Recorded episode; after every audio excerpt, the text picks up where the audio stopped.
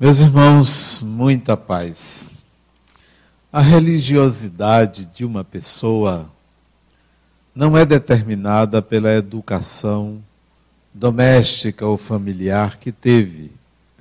A influência exercida pelos pais, pela sociedade, não é o que determina a maneira como você se direciona religiosamente, nem tampouco é essa mesma educação que determina se uma pessoa nega a existência de Deus ou se recusa a admitir qualquer opção religiosa. Não se trata de uma escolha a uma religião. Na realidade, todos nós, todos os seres humanos, temos uma marca, um arquétipo religioso. Temos uma tendência inata, psíquica, não física, não é cerebral, mas é psíquica, que nos direciona a uma atitude religiosa, a uma maneira de lidar com religião. Quando nós nos inserimos numa cultura que é predominantemente aderente a uma determinada religião, podemos até sucumbir e aderir àquela religião, mas no íntimo há uma tendência que é fundamentada, que é construída ao longo da evolução do espírito. As suas experiências com religião, nas várias encarnações que você teve, estão gravadas e formam a base para a sua atitude religiosa no presente.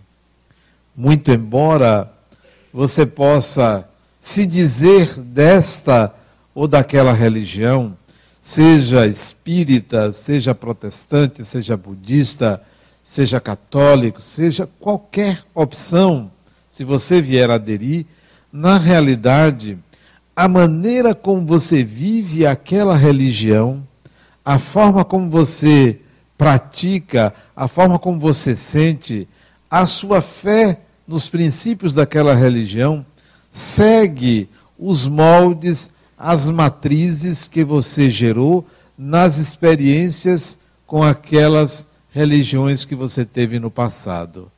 Nós temos então uma tendência religiosa inata. Quando uma pessoa nega uma religião, quando uma pessoa diz eu não gosto de, eu não aceito, ela está afirmando uma outra convicção religiosa. Quando uma pessoa diz eu não acredito em nada, eu sou ateu ou algo parecido, a negação é a afirmação de algo.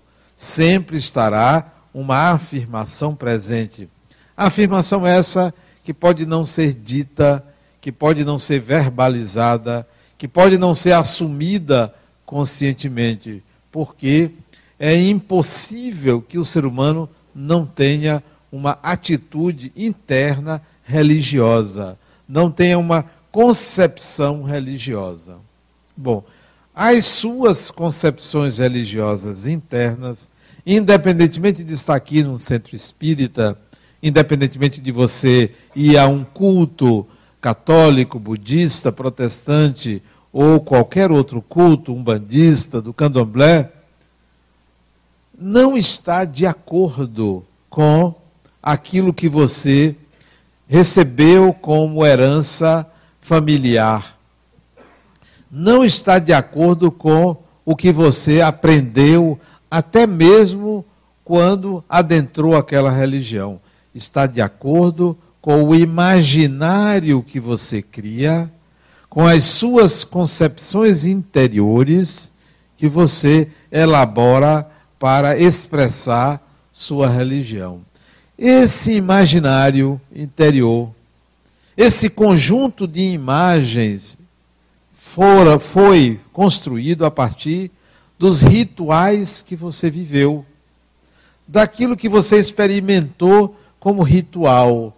Ritual é um rito que afirma uma crença, é uma experiência que confirma uma crença pessoal. Então, esses rituais que você vivenciou nas várias encarnações geraram imagens mentais que estão gravadas na sua mente, porque a sua mente vem evoluindo ao longo das suas encarnações. Enquanto o corpo, enquanto a estrutura cerebral é sempre nova, a cada encarnação você constrói uma nova, a partir do bebê, a mente, ela vem integrando habilidades, sendo a mesma, embora aperfeiçoada.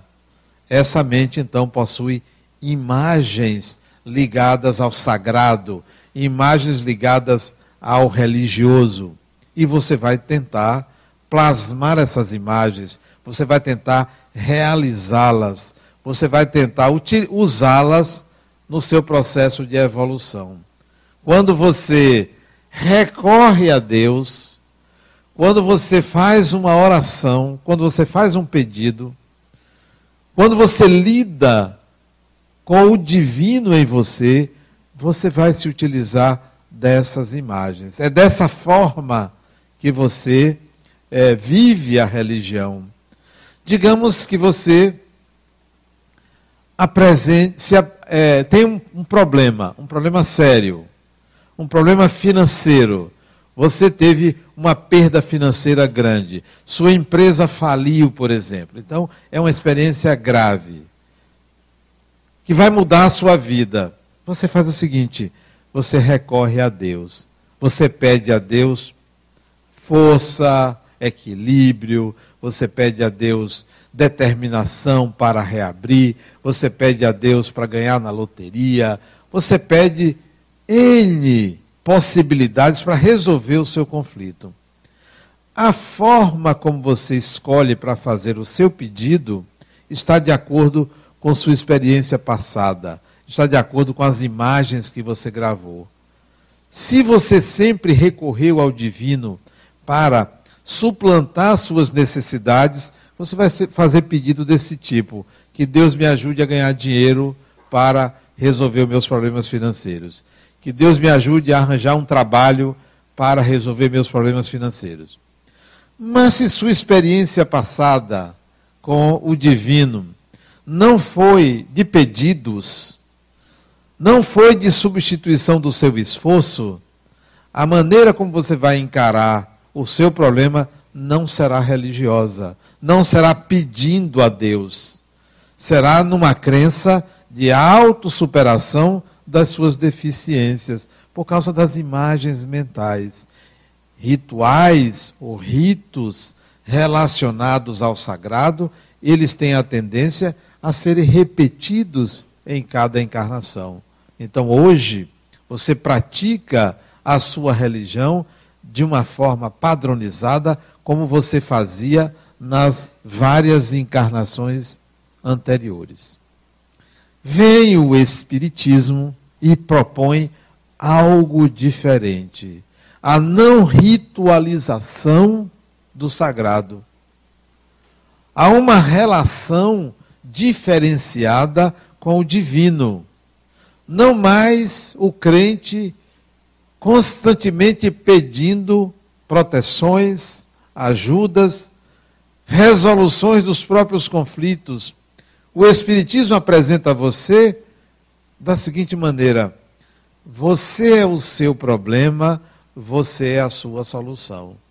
Essa é uma proposta eminentemente espírita, porque você é o espírito que precisa evoluir e a sua evolução não se dá por uma graça, pela vinda de algo externo, a sua evolução se dá pelo esforço que você faz ao viver experiências, aprendendo com elas, integrando o resultado das experiências à sua mente, ao seu ser. Então, não é uma graça divina que vai fazer evoluir. Não é simplesmente você receber um prêmio mágico para tirar você do conflito e fazer você seguir adiante. Todas as vezes que você tiver um conflito, você recorreria ao mágico.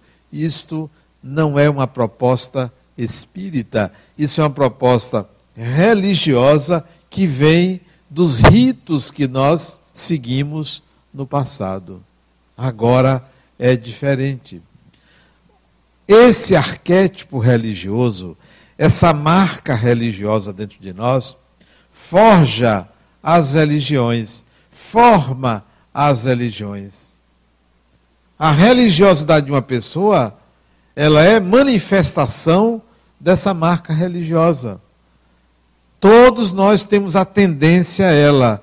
Então, veja como você pode utilizar essa tendência. Essa tendência é um instinto. Nós temos um instinto religioso. Então, o que fazer? Como fazer? Como não manter um padrão repetitivo de criação de mitos, de imagens mágicas e míticas para a solução dos conflitos? Como não recorrer à divindade simplesmente quando o calo aperta, quando a dificuldade vem, quando a dor surge, quando o sofrimento aparece, ou para agradecer por não tê-lo, por não ter sofrimento. Porque tem pessoas que ou pede ou agradece. Ou pede ou agradece. Fica nessa dialética.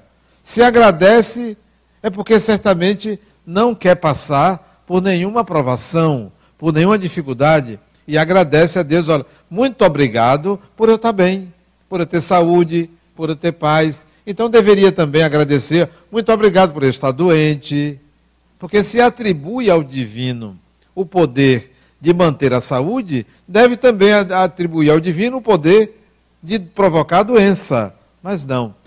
Agradecer pelas alegrias e pelas satisfações que tem, está na mesma medida de pedir ajuda para resolver conflitos.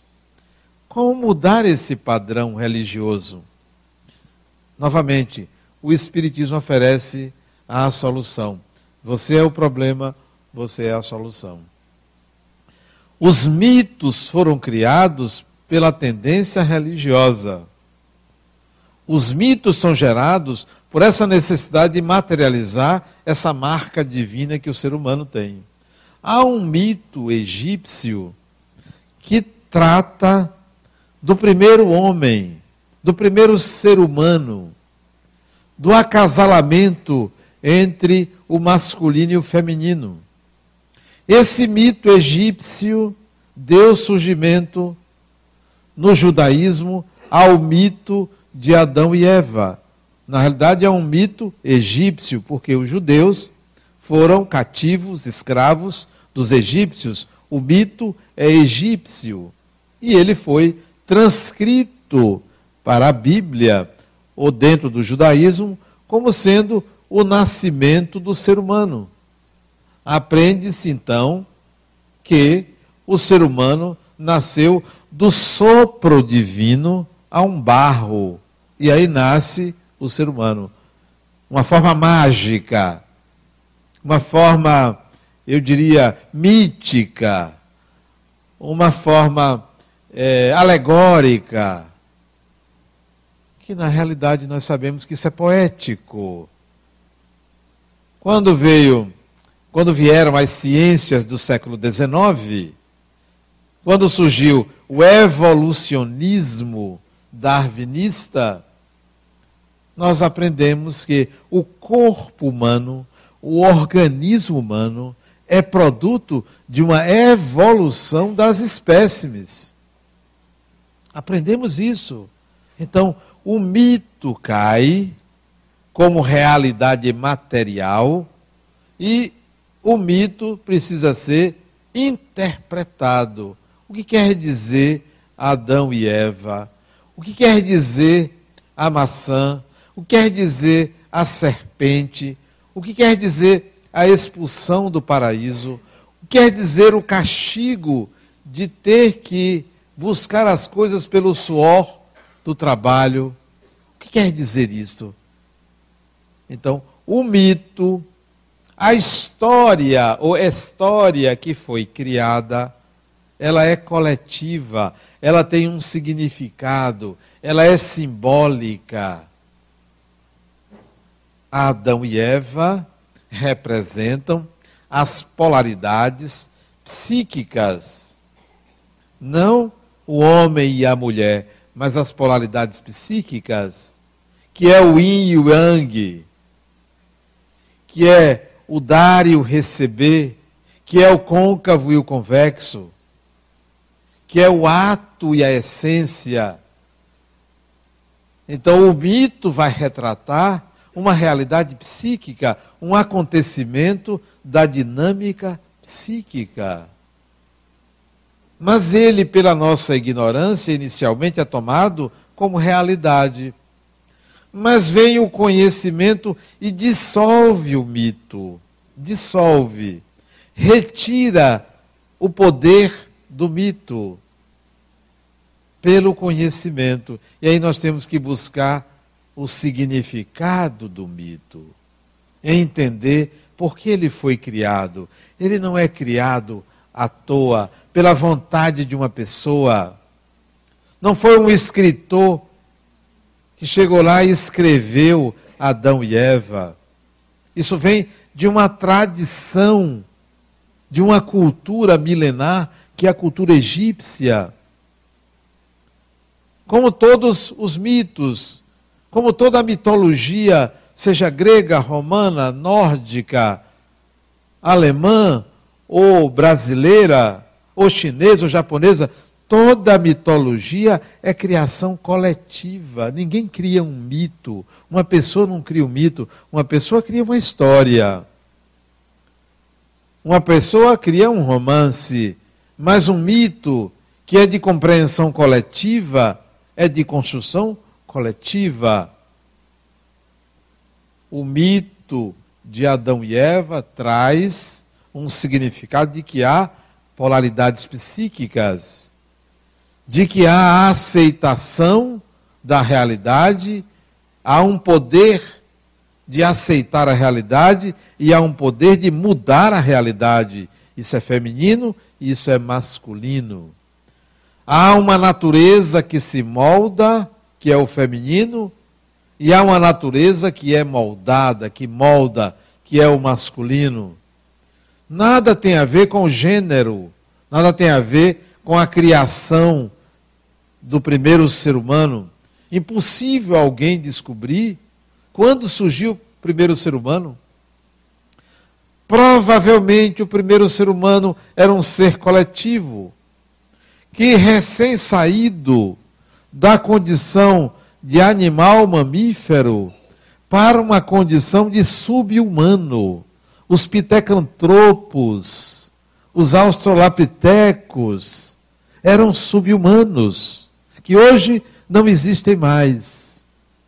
E que em determinado momento da evolução, em determinada fase, no contato com a natureza, dota-se de razão se percebe como individualidade, aí surge o humano. Essa percepção do eu sou, do eu diferenciado do outro, que não existe no animal. O humano se diferencia pela racionalidade, pela capacidade de dizer eu sou, eu existo. Improvável que alguém determine quando isso aconteceu. Estima-se que essa passagem do subhumano para o humano tem entre um milhão e três milhões de anos atrás. Diferentemente de pensar que o primeiro ser humano foi Adão, cuja idade não passa de seis mil anos. Não passa de seis mil anos. Só que as civilizações, registros arqueológicos mais antigos, 55 mil anos. Registros humanos. Uso de utensílios. Estima-se que isso tenha ocorrido entre 1 milhão e 3 milhões de anos. Os mitos foram criados como uma alternativa de compreensão do para que existimos. A experiência do paraíso, a experiência de colocar o nascimento do ser humano num paraíso, corresponde à condição de todo ser humano que passa pelo paraíso. Qual é o paraíso que todos nós já passamos? Alguém se lembra? Paraíso chamado útero materno. Paraíso. O que é que faz? Nada. Não trabalha, come e dorme, não tem esforço nenhum. De vez em quando se espreguiça e reclama: Ó, oh, você aí, deixe de se agitar. Paraíso. O mito de Adão e Eva é a condição paradisíaca que todos nós experimentamos repetidas encarnações. Sempre passamos por isso. Porque não é possível o espírito reencarnar senão através de outro ser humano por dentro de outro ser humano, dentro mesmo, nas entranhas do ser humano. Seres humanos não se pegam em árvores, nem nas prateleiras dos supermercados, nem nas incubadoras. Ainda não existe o útero artificial. Ou tem ali o endométrio, ou não dá certo. É por dentro de outro. Então, aquele é o paraíso. Todos nós passamos por isso. O mito de Adão e Eva nos leva à consciência disto, que esse paraíso não é uma condição externa, porque a interpretação que era dada é que é uma condição externa. Nós vamos para o paraíso. Quem? Onde está? Criou-se o céu. O lugar em, em, que todas as pessoas estariam ali, bem, em paz, Seres humanos e animais coabitariam naturalmente. Quando isso só pode ser um absurdo, improvável que isso aconteça, uma paralisia inconsequente, um estado terminal sem sentido. O mito é dissolvido de um lado pelo evolucionismo e do outro pelo espiritismo que diz: olha, desencarnou, não tem negócio de céu, de inferno, de paraíso, não. Tem uma realidade a ser vivida. Tem uma situação concreta. Tem algo a ser experimentado. Não tem esse paraíso. Mas o ser humano ainda fica acreditando: olha, eu vou fazer caridade, porque assim eu vou para o céu. Não chama que é céu. Diz um nome mais palatável dentro do Espiritismo. Não você desencarnou, você vai se encontrar na situação psíquica em que você se encontra agora, hoje. Nas últimas fases da sua vida no corpo, é assim que você vai se encontrar. Porque senão, antes de desencarnar, você se arrepende, manda distribuir seus bens para todo mundo, agora eu vou para o paraíso, porque eu fiz uma grande caridade. A evolução viraria uma piada se fosse assim. Não. É evoluir, é experimentar, é aprender, é integrar habilidades, e quando desencarnar, você vai encontrar a realidade em que você se encontra como ser existencial que você é. Não vai para o inferno, não vai para o céu, não vai para um umbral, não vai para aqui, não vai para ali. Você vai para você mesmo. Você vai para quem é você. Então, o mito de Adão e Eva, que é um mito religioso, ele nos leva a um contato com uma realidade improvável de ser um paraíso. O paraíso já aconteceu, é o útero. Bom, mas há uma proibição. O paraíso tem uma proibição. O mito tem uma proibição. Você não pode comer daquela fruta. E equivocadamente, os repressores de plantão atribuíram a maçã ao sexo. Então você não pode mexer nisso aí. Imagine um paraíso onde você não pode namorar. Paraíso meio, meio castigo, né? Não. a maçã ou a fruta representa o saber, o conhecimento. O conhecimento. Se você adquire o conhecimento, acaba o paraíso. O que é o nascimento?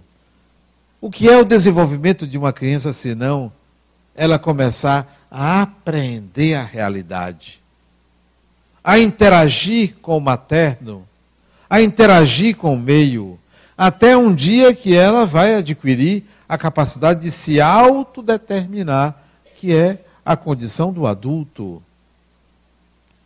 A maçã representa o conhecimento, a saída da condição paradisíaca. Só mas quem é que quem é que leva o ser humano a comer a maçã? É o feminino. É o elemento feminino simbolizado em Eva. Mas ela recebe uma ajuda. Ela recebe uma ajuda de uma serpente. Dizem que é por isso que há uma semelhança entre a mulher e a cobra. Eu não concordo, né? Não concordo. Mas isso é o mito. O que é a serpente, o que é Eva?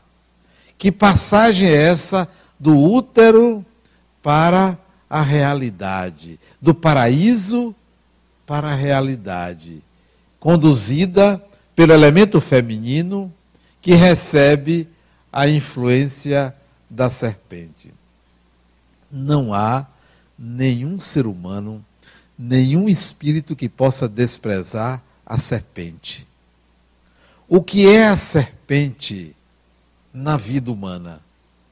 O que é a serpente na vida do espírito? A serpente representa os nossos instintos. Não há como eliminar o instinto. O instinto é cego, mas é sábio, porque não erra. O conhecimento intelectual erra. A escolha cognitiva nos leva a errar, mas o instinto nunca erra. A serpente representa a vida instintiva, seguir o nosso instinto, o instinto animal, o instinto orgânico, o instinto como ele é, ele não pode ser desprezado. Todos nós somos seres instintivos e o nosso instinto tem uma intensidade maior do que o nosso intelecto. Se você pegar a evolução do primeiro organismo, que foi evoluindo até chegar à condição humana, organismo, primeiro microorganismo que foi evoluindo, é mais ou menos um bilhão e meio de anos. Primeiro organismo para chegar ao humano. Tudo isso é instinto que foi se aprimorando. Enquanto o humano, eu coloquei, que estima-se entre 1 milhão e 3 milhões. Que seja 5 milhões de anos. O que são 5 milhões de anos? Para 1 bilhão e meio de anos. Nossa vida instintiva é muito maior do que nossa vida racional. São nossos instintos que geram a dor. A dor, não o sofrimento. É o instinto que gera a dor. Você só sente dor porque o seu organismo construiu um sistema de proteção para a integridade dele. Porque senão você batia numa coisa, esfacelava e não sentia nada. Não havia preservação. A dor é um instinto de preservação da integridade orgânica. Foi aprendido isso. Nossos instintos nos levam a percepções que parecem extrasensoriais. Você está aqui e de repente você sente que tem uma pessoa se aproximando. Aí você se vira e vem alguém. Você não ouviu, mas você sentiu. Esse feeling, esse sentimento é o instinto que pode estar ligado ao olfato, que pode estar ligado a um infrassom que pode estar ligado a um som de uma vibração mais elevada, é instinto. Nós temos instintos que não devem ser confundidos com percepções extrasensoriais, que são, é, que são percepções que vão além do sensório, além dos instintos. A serpente representa os nossos instintos. Ela que guiou. Olha, tem ali o conhecimento. Vai em busca. E o elemento feminino, que é o elemento que se permite ser moldado, que é a natureza, que é a totalidade da natureza, que é a mãe da natureza, vai oferecer ao ser espiritual a possibilidade de vivenciar o conhecimento. Pegue um, um bebê da maternidade e dê ao princípio masculino para cuidar. Impossível. Não que um homem, ou qualquer que seja o gênero, não possa cuidar de um bebê. Pode sim. Mas ao fazer isto, seja um homem, seja uma máquina, seja um transgênero, seja o que for, terá que se utilizar do modo feminino de ser, que é o materno, que é o nutrir, que é o acolher, que é o proteger, que é o educar.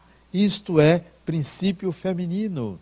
Então, Eva representa a necessidade desse instinto levar o ser humano ao conhecimento, ao saber. A expulsão do paraíso, graças a Deus ou ao que quer que seja que criou tudo. Temos que ser expulsos do paraíso. Por acaso alguém gostaria de permanecer dentro do útero? Quem? Ou não nascer, ou nascer. Ali dentro, jamais, porque ali dentro significa a estagnação.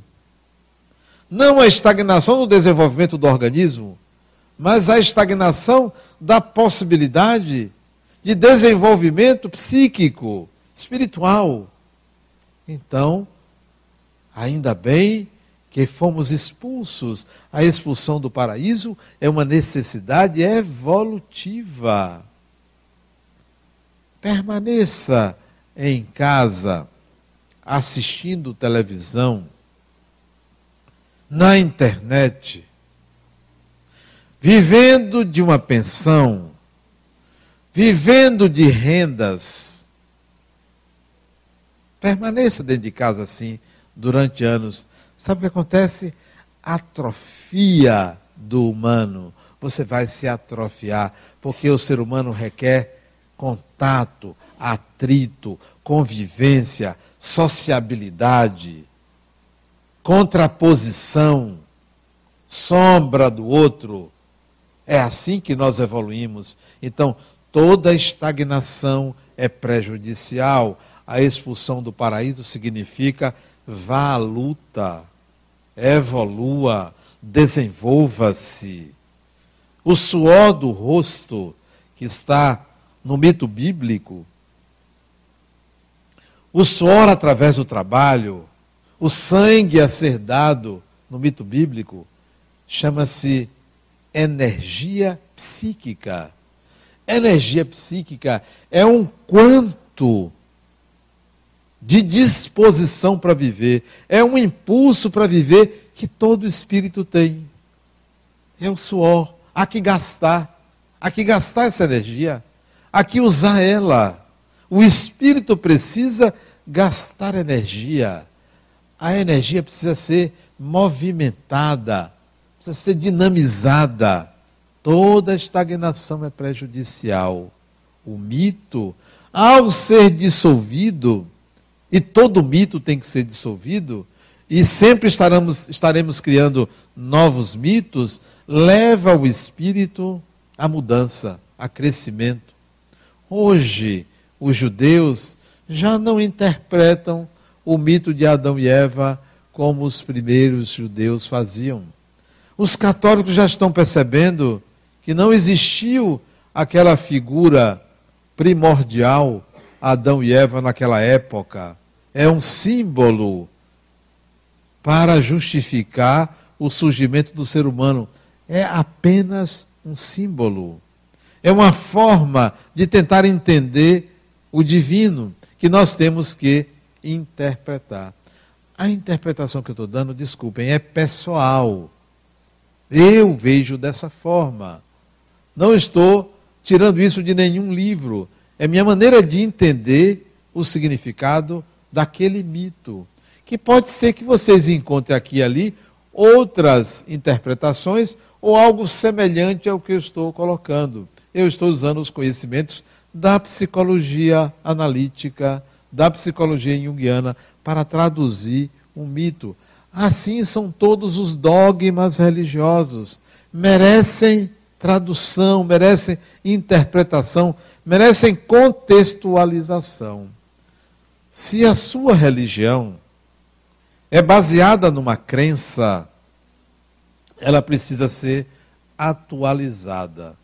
Porque se for apenas na crença, você vai fundamentar em um mito.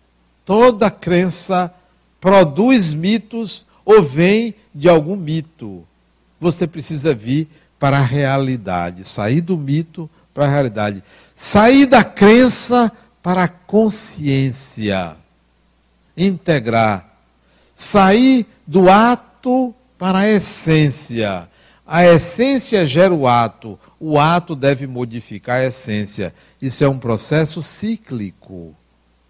É a atualização daquilo que você acredita, daquilo que foi, você foi ensinado, daquilo que você trouxe de vidas passadas.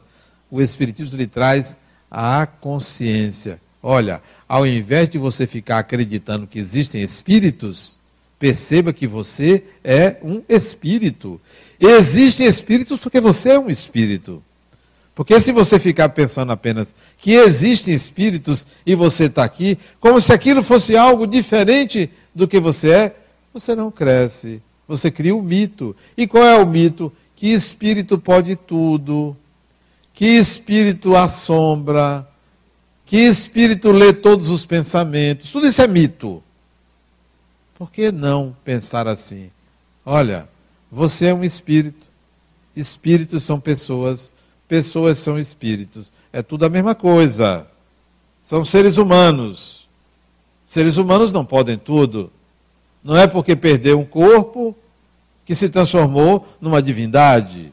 É capaz de tudo. Olha, eu vou lá para ver se um espírito me cura. Só se for um médico e conhecer algo além da medicina terrestre, algo além do organismo físico, tem que conhecer. Não é qualquer espírito que cura, não é qualquer desencarnado que cura. Então, são pessoas, saia da crença para a consciência. Ah, eu não vou ali na cozinha porque eu tenho medo. Olha, eu estou sentindo que tem um espírito aqui. Grande coisa. Grande coisa. Uma pessoa, esses dias, me levou uma fotografia. Não, é? Olha essa fotografia. Como assim? Não, veja o que você vê. Eu estou vendo aqui a fotografia. Não, não. Vê se tem alguma coisa, mas se você vê algum espírito aí. Como assim? As pessoas mitificam. Mitificam. Era uma fotografia de um casal. Um casal, eles dois, me pareceu que foi próximo ao casamento, ou logo depois do casamento, um casal jovem, e eles queriam saber se tinha, ela queria saber se tinha algum espírito ali que ia reencarnar. Se era o filho, a filha, não sei. Eu que tinha que dizer, isso é mito. A gente cria mitos. Como se o médium fosse um ser superpoderoso que tivesse acesso a tudo. Mitifica, cria oráculos divindades que não existem. Então, vamos descer para a realidade. O Espiritismo nos coloca com os pés no chão e, eventualmente, com os pés na dimensão do Espírito, porque nos diz que somos seres imortais, somos espíritos. Dissolver o mito é uma necessidade evolutiva compreender o mito, porque naturalmente nós formamos mitos. É uma faculdade humana nós formarmos mitos. Há uma função psíquica chamada função transcendente que provoca a criação de símbolos. Formando, formamos símbolos para depois entendê-los, dissolvê-los, transformarmos em sinais para gerar novos símbolos. Precisamos sair da crença, sair daquela condição mítica, pré-medieval, e bote pré nisso aí, arcaica, de estar criando fantasias, alegorias em matéria de religião. A outra é achar que religião é religação, por causa do mito. O mito, a palavra religião, ela vem de religio, de religação. Mas a gente pensa que isso é uma verdade. Por quê? Porque Adão foi expulso, ele precisa se religar. Ele se desligou e precisa ser ligado. E a gente pensa que religião é isso. Só que isso é uma crença judaico-cristã. O budista não tem que se religar coisa nenhuma, porque nunca se desligou. Religião não é religação. A compreensão da palavra no contexto religioso ocidental, católico, judaico, ou protestante, ou até espírita, é de, é, significa religação. Mas se compreendêssemos que isto é um mito, isso vem do mito, iremos entender que religião significa atitude para com o sagrado, atitude para com o transcendente. Religião é atitude para com o luminoso, é uma relação diferenciada da relação do eu com a realidade. Isto é religião não é religação. Eu não quero me ligar a Deus porque nunca estive desligado. Nunca, ninguém nunca teve desligado. Mesmo aquela pessoa que deixou de frequentar, olha, eu preciso me ligar de novo. Isso não significa uma atitude religiosa. Isso é um desejo. atitude religiosa é a nossa relação com o sagrado, não é religação. Por isso que o ser humano vai em busca de Deus. Eu não estou em busca de Deus. Procurar aonde? Aonde? No Nordeste de Amaralina? No Campo Grande? No Himalaia? No caminho de Santiago? Eu não vou encontrar a não ser a mim mesmo. Eu só vou encontrar a mim mesmo. Quanto mais você procura Deus, mais você vai se encontrar com você mesmo. E esse encontro com você mesmo é fundamental. É a proposta mais religiosa que pode existir. O ser humano se encontrar consigo mesmo, se deparar com a sua máxima essência. Isso é religião. O encontro de você com sua máxima essência. Uma percepção de ser espiritual, de ser divino que você é, de ter uma marca em você. O Espiritismo é uma religião diferente.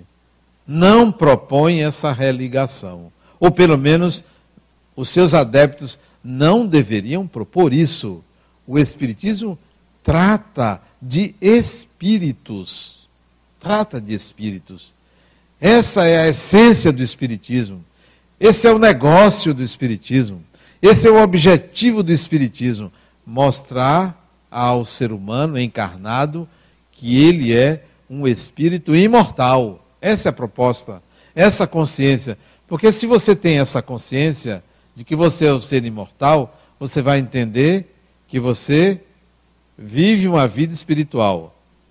Se você tem consciência que você é um ser imortal, você entende que você reencarna. Se você entende que você é um ser imortal, você entende que você evolui.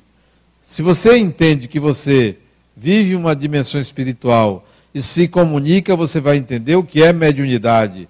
Tudo baseando-se na consciência de que você é um espírito imortal. Consciente de que você é um espírito imortal, você vai dizer assim: vem cá, quem criou tudo isso? Para que tudo isso? Aí você vai chegar a uma concepção do Criador.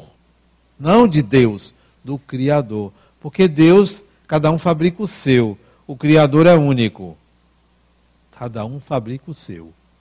Então, o Espiritismo é diferente porque faz essa proposição. Olha, pense melhor na sua crença, não é para a realidade.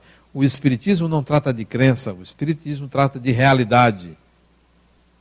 Se você vai lá em Allan Kardec, ele é muito claro ao dizer que o Espiritismo repousa, se assenta nas leis da natureza. Nas leis da natureza. Você pode negar, você pode dizer que não existe, mas é da natureza.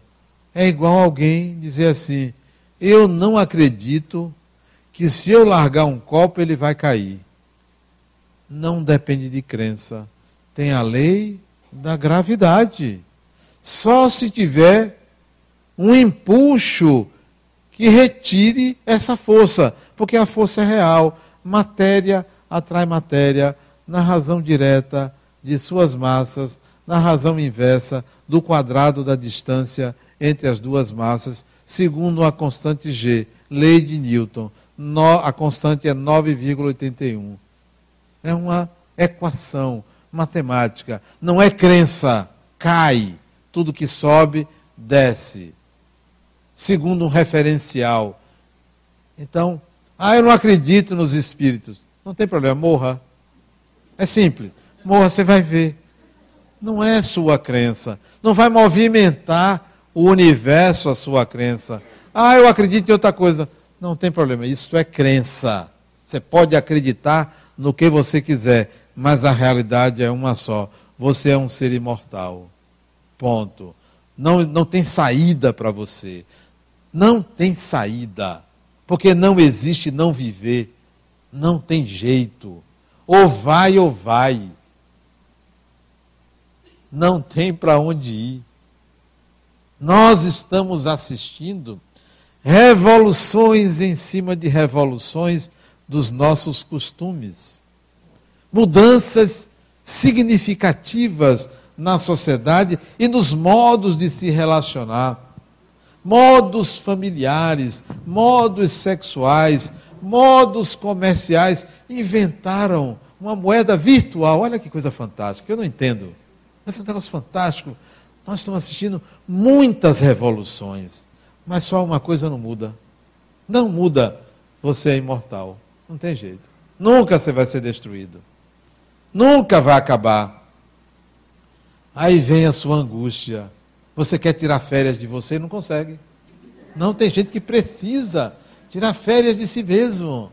Não aguenta. Não tem jeito. Você vai ter que caminhar com você. Você vai ter que seguir com você. Você tem que dar um jeito em você. As mágicas que você utilizou, os patuás que você usou, os adereços não adiantam. Chega um dia, olha você se deparando com você. Ou você equaciona o drama da vida, que é o entendimento de um significado existencial, ou você vai ficar dentro do útero, ou você vai ficar nessa vidinha mais ou menos, com medo de viver. Com medo de viver. Não tem saída. A imortalidade é uma proposta séria do Espiritismo, não é uma crença. Os mitos religiosos são criações coletivas. Dissolva, dissolva-os e entre em contato com a realidade, que é a imortalidade do espírito. Muita paz.